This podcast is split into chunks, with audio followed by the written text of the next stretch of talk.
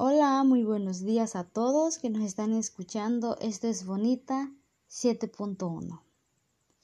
El día de hoy hablaremos de los valores de sentido último. Es un tema muy interesante, se los aseguro chicos.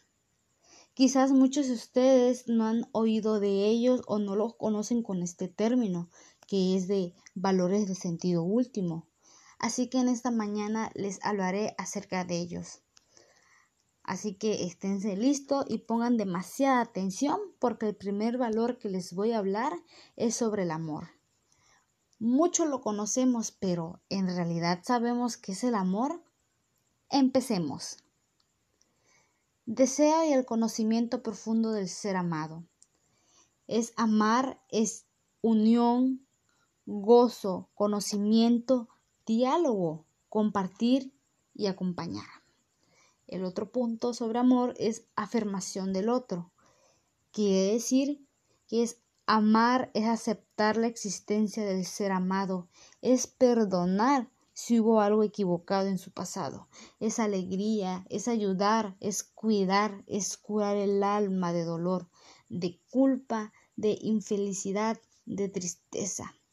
Es recordar al ser amado, es compadecer, es consolar, es acoger a la persona, es aceptar lo que el otro nos da, es respetar.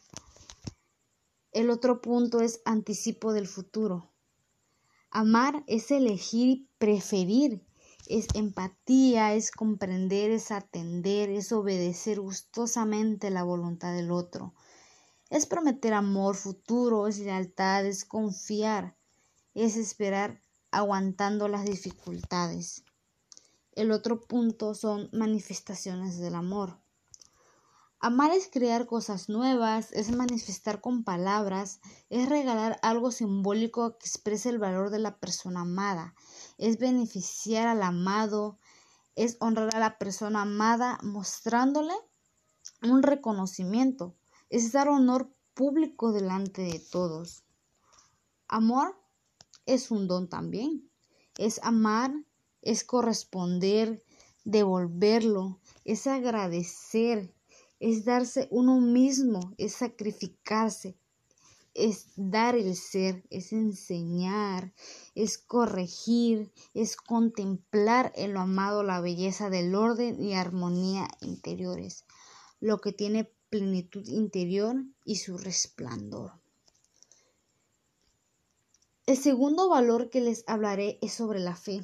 Pero la fe no es un sentimiento, que les quede claro, ni una emoción, sino la unión confiada de nuestra inteligencia y voluntad a Dios. Una persona con fe, sin importar la situación, mantendrá un comportamiento calmado y relajado, por muy mal que las cosas se vean. Y este comportamiento nos es fingido simplemente sienten esa confianza plena de que todo va a estar bien y qué bueno estar así. Pero cómo pueden lograr, pero cómo pueden lograrlo estas personas? Bueno, las personas que experimentan la fe tienen el respaldo y el conocimiento de que existe un ser divino y poderoso que tiene control de sus vidas. O sea, todo en este mundo y, y en su existir pasa por una razón y al final las cosas mejoran porque este ser divino los escucha y los ama. No sé si entiendan, o sea, es una fe demasiado grande en lo que ellos confían y creen. El tercer valor que les hablaré es sobre la esperanza. La esperanza es creer que se alcanzará lo que desea. Es lo que uno anhela porque es espera algo. Pero aquí hay dos tipos de esperanza, la humana y la religiosa. Primero les hablaré de la esperanza humana, y es aquella que cada generación tiene la esperanza de que la época que vive será la más perfecta conforme va alcanzando mayores conocimientos, eh, logrando avances científicos, curando más enfermedades, viajando más rápido, comunicándose hasta los confines más lejanos de la tierra. Y la religiosa son las personas que tienen fe puede sonar parecido a la esperanza, pero la fe es más fuerte que la esperanza. Pero las personas que tienen fe también viven con una esperanza. Y por último, pero, menos, pero no menos importante, la caridad.